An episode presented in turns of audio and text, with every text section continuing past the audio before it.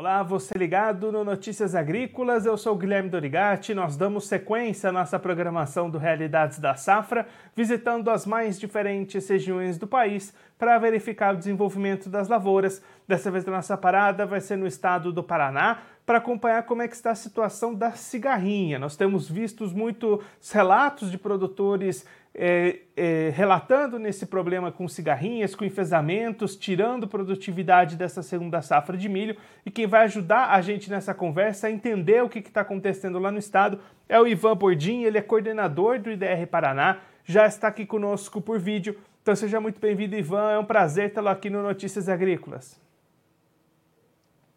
Oi, muito bom dia, Guilherme. Bom dia a todos os, os ouvintes aí, né? Todos os que estão ligados na, no canal Notícias Agrícolas. Bom, a questão da cigarrinha, como todo mundo sabe, né, é um problema já que está aqui instalado no estado do Paraná pelo menos uns cinco anos, né? E o que a gente vem observando que essa safra, essa safrinha agora, né, segunda safra de inverno é, 2022, vai ser uma safra tão problemática quanto foi a de 19, se não for pior, tá? O que a gente observa é o seguinte: é, existe é, com a questão da seca no verão, né? Isso a gente já observa, isso é bem, é bem nítido, né? Uma seca que nós tivemos no ano de 19 é, seca no verão, e isso acarretou no quê? Naquele, naquele momento, né?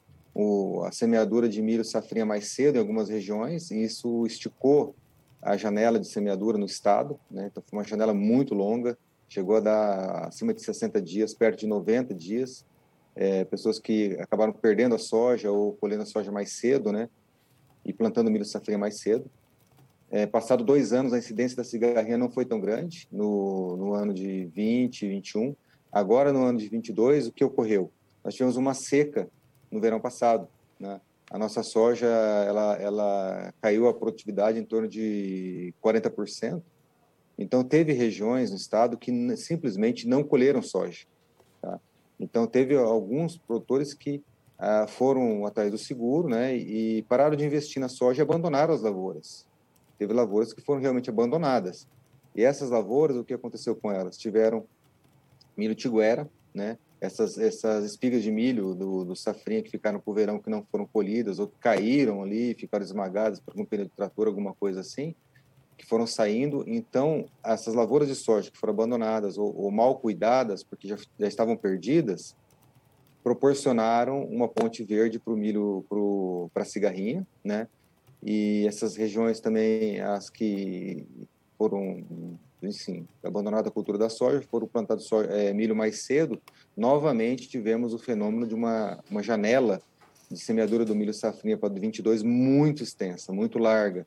Então, nós tínhamos uma ponte verde. Então, a cigarrinha foi migrando dentro dessas áreas de ponte verde muito larga. Então, assim, sem dúvida nenhuma, tá? Colocando isso com muita clareza, a grande incidência de cigarrinha é, nessa safrinha de 2022, ela ocorreu por conta da ponte verde do milho tiguera. Nós tivemos, pelos fatos que eu mencionei, um, muito milho no verão, no meio da soja, e tivemos uma janela de semeadura muito extensa, então muito ampla, muito larga, então muito milho tiguera. É, esse, essa janela ela larga, ela acontece que a cigarrinha vai migrando do primeiro milho até o último milho, né? Então o, plantio de janeiro, alguns milhos até dezembro, né? De safrinha em janeiro até meados de março. Então esse essa quantidade de milho no campo proporcionou uma ponte verde enorme e essa ponte verde foi a grande causadora da grande população de cigarrinhas esse ano. E esse ano é um ano que, ao que tudo indica, é um ano bem crítico, tá? Por questão da produtividade de milho em relação ao complexo de enfesamento. Ivan, você comentou aí né, de algumas regiões que tiveram essa janela mais cedo. Quais foram as regiões mais problemáticas para essa questão da cigarrinha nesse ano aí no Paraná? Então, nós corremos o estado, né, há três semanas atrás, fizemos muitos eventos na região oeste do Paraná, e agora vamos fazer alguns eventos de divulgação também aqui na região é, central, é, aqui na região norte, norte pioneiro do estado. Tá? O que a gente observa é o seguinte: a região oeste está tá, tá, tá bem atacada, tá? tem é, casos de, de enfesamento, praticamente todo o milho tem enfesamento. A diferença observada são os, os híbridos que são mais tolerantes ou menos tolerantes. Aqueles que são considerados como sensíveis, esses já praticamente a produtividade pode estar perdida até 100%. Tá? É muito complexo a gente falar sobre é, porcentagem de perdas nesse momento que está iniciando a colheita. Mas assim, o oeste do Paraná, como tem o milho safrinha mais cedo, então é mais nítido que você vê os problemas. Aqui na região norte do estado, o norte pioneiro, os problemas são menores visualmente, porque o nosso milho é plantado um pouco mais tarde. Então a cigarrinha acontece a infecção no milho no ovo, né? Mas os sintomas eles aparecem quando esse milho está no florescimento e enchimento de grãos. Então como o milho lá do oeste está mais é mais adiantado, é mais claro os danos e o milho aqui do norte é, é, ainda vai demorar um pouco para a gente ter uma avaliação mais conclusiva, né, do que pode acontecer, porque o nosso milho é um pouco mais novo.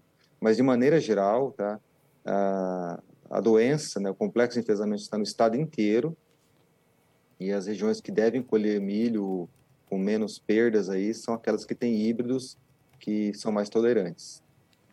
Ivan, diante dessa situação, que lição que fica para o produtor paranaense? O que, que, pode ser feito pensando nas próximas safras para evitar esse problema que a gente acompanhou nesse ano? É, são aquelas regras básicas, né, as recomendações básicas que a gente sempre fala, que as empresas falam, todos os órgãos públicos falam. É, o nosso maior inimigo, sem dúvida nenhuma, já comentei, é o milho tiguera, é a ponte verde. Tá? Então a gente tem que evitar a ponte verde. A cigarrinha se chama Dalbolus maides, não é à toa, ela se multiplica em milho. Então, milho é a comida dela, a gente tem que cortar a ponte verde. Então, é controlar milho tiguera na soja no verão. O ciclo de vida dela vai de 70, 80 dias. Se você deixar a soja, o ciclo inteiro da soja de, de, de 120, 140 dias sem, sem ter milho nenhum para ela se alimentar, ela vai morrer e acabar o ciclo. Né? Então, temos que cortar a comida dela. Tá? Então, Primeira regra número um, principal de todas, cortar a comida da, da, da cigarrinha para ela não se multiplicar, que é milho tiguera, basicamente. Regra número dois, é buscar híbridos que são tolerantes. Não existe híbrido, híbrido resistente, com 100% de resistência. Todos eles multiplicam o complexo de pesamento. Existem aqueles mais tolerantes, menos tolerantes e os suscetíveis. Então, buscar materiais, né, buscar, o produtor tem que buscar na sua lista de materiais aqueles que são considerados suscetíveis de arriscar, né, e trabalhar com aqueles que são tolerantes, mais ou menos tolerantes, mas trabalhar com esses. É, um terceiro ponto, tratamento de sementes, que isso protege a planta ali no, no, nos dias iniciais, né, digamos aí, até 10 dias da emergência do milho, o tratamento de sementes consegue proteger contra, contra a cigarrinha as pulverizações elas devem ser realizadas, mas tem que ser tem que ser com critério técnico, tá? Tem que saber se existe a cigarrinha na, na, no local e tem que usar os produtos que são os mais indicados. E isso fica em torno aí dos 10 dias da planta de milho até lá o V, V8 por aí, que é a fase que você controla a cigarrinha. Então tem que fazer pulverizações? Sim, mas não da maneira que está sendo feita dia sim, dia não, ou todo dia, né? Porque se você não controlar a ponte verde, ela não para de se multiplicar. Se você não trabalhar com híbrido toler é, tolerante, não adianta você fazer dezenas e centenas de aplicações aí em híbrido que não tem tolerância, né? Daí é bobagem. E por último, tentar no máximo a, diminuir o período de semeadura do milho. Nós precisamos de alguma forma a, alinhar isso. Tentar plant, semear o milho safrinha no período uma janela mais curta por região, não ter uma janela tão, tão extensa, tão, tão ampla como nós temos hoje, que isso só aumenta a Ponte Verde. Ivan, muito obrigado pela sua participação, por ajudar a gente a entender essa situação da cigarrinha no estado e destacar esses pontos que o produtor precisa ter atenção daqui para frente. Se você quiser deixar mais algum recado ou destacar mais algum ponto para quem está acompanhando a gente, pode ficar à vontade. Bom, os pontos que eu destaquei aqui, basicamente, são os mesmos que nós estamos falando desde o início desse surto de, de cigarrinha, tá? De 19 para cá. É, uma coisa que tem que ficar bem clara: a, o inseto ele existe, sempre existiu quando teve milho comercial no Brasil. Os primeiros relatos são da década de 30 no Brasil. Então, assim, a cigarrinha ela sempre existiu. o complexo de enfesamento, ele sempre existiu. Não com a intensidade que tem hoje, tá? Mas, assim, a, nós temos que aprender a lidar com, a, com, com, esse problema. E é usar as ferramentas corretas, que são as que eu, que eu citei. É, não, é, uma coisa que nos preocupa muito aqui no IDR Paraná e também com a ADAPAR é o número crescente de aplicações de inseticida sem ter controle praticamente nenhum. Né? É um inseto extremamente móvel, é um inseto que ele adquire a doença muito rápido e ele transmite a doença muito rápido. Em algumas horas ou dias ele consegue adquirir a doença, um inseto não infectado adquire doença de uma planta e algumas horas aí ou dias ele passa a doença para outras plantas. E ele consegue se deslocar quilômetros, dezenas de quilômetros, ou até centenas de quilômetros, dependendo de uma, uma corrente de ar. Então, assim, a, esse número de aplicações de inseticida hoje é, é algo assim muito grande. É, os dados da DAPAR mostram que isso de um ano para o outro ele aumentou seis vezes, depois ele aumentou mais três, ou seja, de cinco anos atrás a hoje nós estamos 18 vezes mais aplicações de, de inseticidas exclusivos para controle da cigarrinha.